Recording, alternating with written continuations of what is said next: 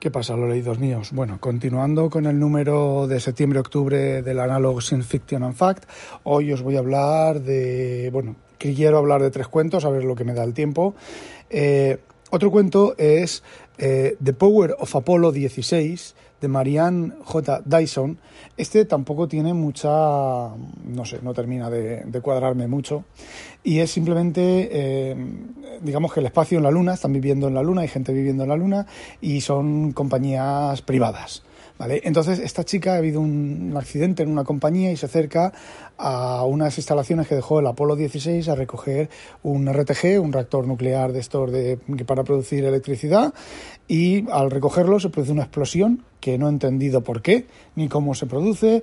Eh, bueno, pues es la, la historia de problem solving, de resolver problemas, eh, la chica cuando llega, lo que tiene que hacer, lo que, lo que está haciendo con, el, con, las, con las cosas que ha encontrado allí, el problema para levantar la cosa esa que pesa no sé cuántos kilos en su, en su vehículo espacial. La verdad es que mm, no termina de, de, cuadrarme. No es que no termine de, de cuadrarme, es que hay muchas historias que mm, pasan sin pena ni gloria. Es decir, vale, la he leído he estado una hora o media hora o diez minutos leyéndola y ¿qué?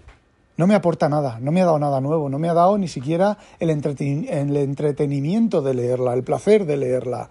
A ver, está bien escrita, eh, se entiende todo perfectamente, o yo lo entiendo todo perfectamente, pero eh, no sé, no sé, esta es una historia de esas. Otra bastante, bastante buena, por lo menos para mí me parece buena, con, bueno, más que buena, con una solución al problema bastante, bastante eh, original. De Jonathan Sean Leister, es The Butcher of Farside Hoover. Eh, digamos que es el carnicero de Farside Hoover, que es una instalación, ¿vale? Creo que es en la Luna también, y no recuerdo si es en la Luna, pero creo que es en la Luna. Y entonces, bueno, pues un un shuttle, una, nave, está aterrizando, mm, sufre un desperfecto, se estrella, ahí se produce una pérdida de presión, eh, mueren los de la nave y bueno, quedan seis personas dentro de la instalación, una de ellas se corta el brazo, cuando se produce el accidente, las, puertas de seguridad se cierran y esta persona que no le da tiempo a retirarse entero le corta el, brazo, que es aquí donde, donde te da... ¿Veis? Esto es una cosa de las historias buenas, de las historias bien contadas, que te presentan un accidente y te explican una cosa que va a tener mucha relación con el final de la historia, pero te lo han presentado de tal modo, de tal modo que no es un Deus ex máquina, no es eh, y entonces Johnny sacó su pistola de rayos destructores de la muerte y arrasó con la nave espacial y los malos y los mató a todos. No, no, esto la historia es coherente dentro de sí.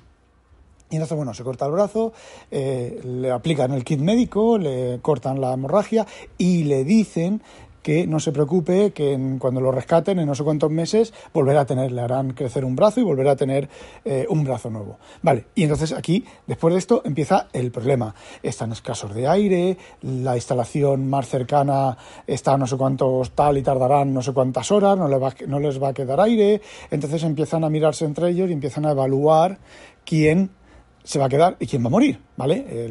hay uno que decide, el capitán, decide quedarse, eh, intenta convencer a otro para que se quede, pero entonces entra en juego la, la idea. La idea, tienen un vehículo, que también lo ha contado con anterioridad, tienen un vehículo biplaza en el cual pueden ir, las dos, dos personas de las seis pueden ir en el vehículo biplaza, acercarse al sitio y salvarse ellos dos, ¿vale? Eh, nadie puede llegar. El tema está que al final nadie puede llegar con, e-, con, los, con ellos vivos. En ese vehículo de seis plazas, solamente apretándose caben cuatro y tienen aire suficiente esos cuatro, ¿vale? Pero los seis tienen el aire justo los cuatro, pero los seis no caben. Y si hicieran la manera de caber, no tendrían aire justo. ¿Qué es lo que hace la, la chica esta? Pues la chica esta lo que hace es en base, me refiero al, desarrollo de la historia, ¿vale? En base al accidente del chaval, les corta las extremidades a todos, menos a ella, ¿vale? Los mete dentro de la nave, los duerme para que consuman menos oxígeno y ella lleva la nave a destino. Ese es el, golpe bastante original. Les corta los brazos, le aplica el kit médico para que no se desangren tal y luego los, los, duerme. Y eh, luego la historia continúa un poquito más, que están en el hospital tal y cual. Y el, el esto decirle, cuando veáis a, a, esta chica, no me acuerdo el nombre de la, de la chica, Joy creo que es. Eh, no, Joy. Y es Joy. Eh, que acabo de mirar la, la historia, ¿vale? Joy, eh, cuando estéis en este hospital, preguntadle por qué la llaman la carnicera de Farside Hoover. He dicho antes el carnicero, es la carnicera. Otra historia relativamente buena es de Rebel Feed, el feed o las noticias rebeldes de un tal Ted Rainbowith.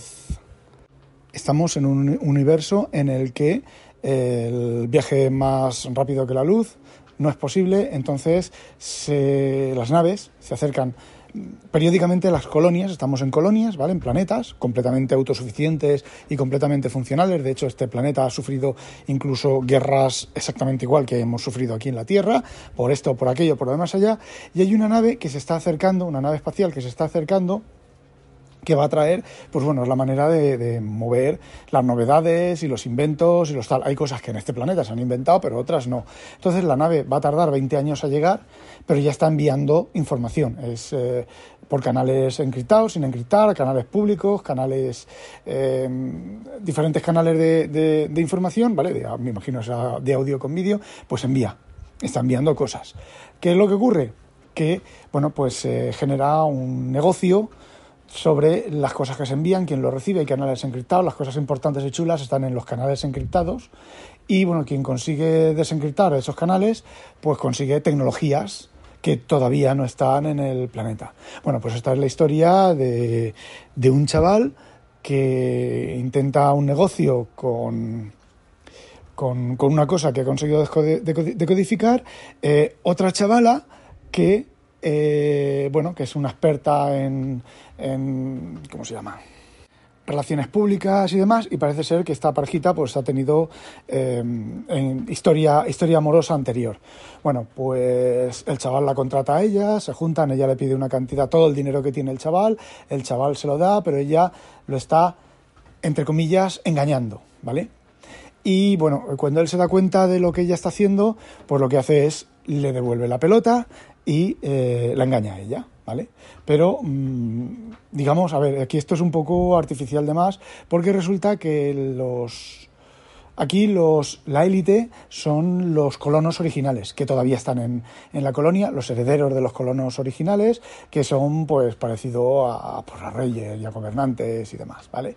Entonces, eh, son los que tienen el dinero, los que tienen el poder, pues estos eh, estos gobernantes le dicen que ella ha presentado un proyecto, él ha presentado otro proyecto, ella ha presentado el proyecto de fusión nuclear fría y que los van a poner en bolsa y el que gane en bolsa, el proyecto que gane en bolsa, es el que van a financiar y el que van a, poner en marcha, ¿vale? Bueno, pues el tío lo que hace es se va a la bolsa y hace maniobras ilegales en la bolsa para desacreditar el proyecto de la tía. Pero claro, el proyecto de la tía es muy goloso, es... Eh, fusión nuclear fría, ¿vale? Que no la bien, que no se puede conseguir. Que entonces es, digamos que como un, un em, ¿cómo se llama? Un unicornio. Entonces, em, pese a eso, los, los gobernantes eh, se han quedado con ese proyecto y el chaval está arruinado sin nada. Entonces, a ver, arruinado sin nada, no, tiene su medio, su medio de vida, pero el dinero, todo el, dinero que tenía lo ha perdido. Entonces, la chica ha desaparecido, ¿vale? La chica ha escalado en puestos de tal, la localiza, mm, se presenta ante ella, y la chica se pone a hablar con él, hablan con ellos y la chica le dice que no se preocupe, que ella lo había previsto todo, le devuelve eh, más dinero del que él le había dado, él le había dado 5 millones de reales, es un, la historia es un poco eh, de origen em, de origen eh, portuguesa, ¿vale? Con nombres eh, españoles. Bueno, y después de la llamada de inconveniente, de teléfono de inconveniente, seguimos. Y le dice que todo es un plan maestro para que ella va a partir, cuando la nave aterrice dentro de 20 años, ella va a partir en la nave y va viajar y a descubrir nuevos lugares y que a ella le gustaría que él se viniera.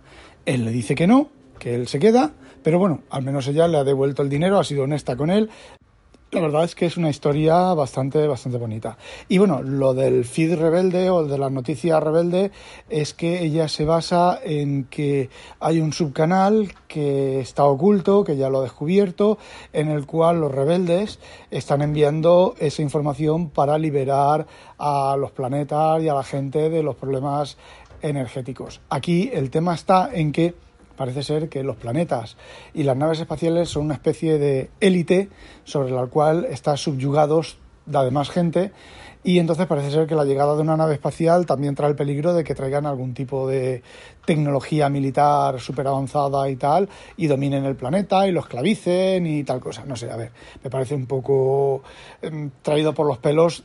El desarrollo de la historia no necesita esa parte, pero bueno, está, está bastante bien. Bueno, y os cuento esta última que se me había pasado, que está también bien. Mm, ya os he dicho que el número este está bastante bien para la media de porquería que suele ser esta revista últimamente. No One the Wiser, de Tom Green. Bueno, aquí estamos en el típico mm, planeta, planeta no, perdón, en el típico situación posapocalíptica, eh, cambio climático, falta de agua, eh, los humanos sobreviven gracias a unas modificaciones genéticas y a unos nanobots que tienen que renovárselos periódicamente, tienen que ir periódicamente a la capital para que se los renueven. Y entonces la, protagonista es una chica que es la... Em, la alcaldesa de, una pequeña ciudad. La chica tiene un proyecto secreto que es recuperar un acuífero que en su momento funcionó bien y lo quiere recuperar para em, convertir la ciudad en independiente. Pero lo tiene en secreto porque si se entera la empresa matriz, la empresa que les da los nanocosas y los cambios genéticos y todo eso, pues se lo quedaría y ellos no verían nada. Entonces llega del gobierno un, un investigador que le dice que hay una colonia, un grupo de gente lejos de, donde, la ciudad, del pueblo, y que parece ser que están utilizando nanotecnología prohibida, y no, no nanotecnología prohibida, sino que están modificando lo que el gobierno les da para eh, evitar pagar los costes y tener durar más tiempo y no acercarse a las capitales y tal, bueno, para hacer, eh, para trucar el, el tema, y que, bueno, que la acompañe. Se, se van se van, tienen que irse con un, un, un, no sé cómo, describirlo, pero bueno, se van en el vehículo ese, eh, tienen que hacer el último tramo andando porque es una montaña muy escarpada, muy empinada y muy complicada. Al tío en su nanotraje súper de última generación hace demasiado calor y lo tienen que ayudar a, lo tiene que ayudar a que no se muera. Bueno, llegan al sitio, él hace la ella hace la investigación con él, tal y cual, pero eh, bueno, cuando se van, termina la investigación, dura un día, se van, eh, es de noche ya, se quedan a dormir en un, en un sitio y cuando ya se despierta el hombre ya no está. Entonces lo sigue. Eh, lo va siguiendo porque el hombre lleva, no me acuerdo exactamente qué lleva, pero lleva algo que ella lo puede localizar, que se lo han dado antes, otra vez lo de las historias buenas, que te presentan una cosa, no, te llevo el micrófono, vale, llevo yo el micrófono, vale, yo llevo el no sé qué, y no le dan más atención, ¿vale? Mientras están haciendo la investigación, es que uno tiene el, micrófono, el otro tiene el no sé qué y el otro tiene el no sé cuántos. Y luego resulta que eso que parecía a simple vista que no era relevante, resulta que es súper relevante para la historia, que en este caso es, bueno, pues la tía localizar al hombre, eh, descubre una cueva, una cueva secreta, entra en la cueva y allí está el hombre montando unos explosivos. Y eh, bueno, pues ella mm, le pregunta qué, está haciendo y el hombre entonces le explica la, por, qué, está ahí, el motivo real de por qué está ahí, lo de la colonia, eso es un bluff que se ha montado él. Resulta que, bueno, ahí hay un centro de datos eh, ilegal que se usó para eh, construir eh, humanos modificados genéticamente, humanos de combate, humanos de, bueno, lo típica parafernalia de, de, guerra, de tal y cual, y que es el único banco que queda y que lo va a destruir para que no vuelva a ocurrir eso. Parecido a esto, ¿vale? No es exactamente esto que os estoy contando, pero es parecido. Es un poco más complicado, ¿vale? Y ya está, entonces ella coge, se salen los dos, él hace la explosión y ya está. Y esta es otra de esas historias que cuando lo terminas de leer, pues dices, no me ha aportado mucho, pero por lo menos ha sido entretenida y sí ha dejado de leer.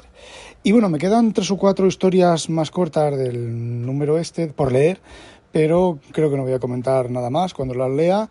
Y bueno, Mm, espero que os haya gustado lo que os he contado en los dos episodios.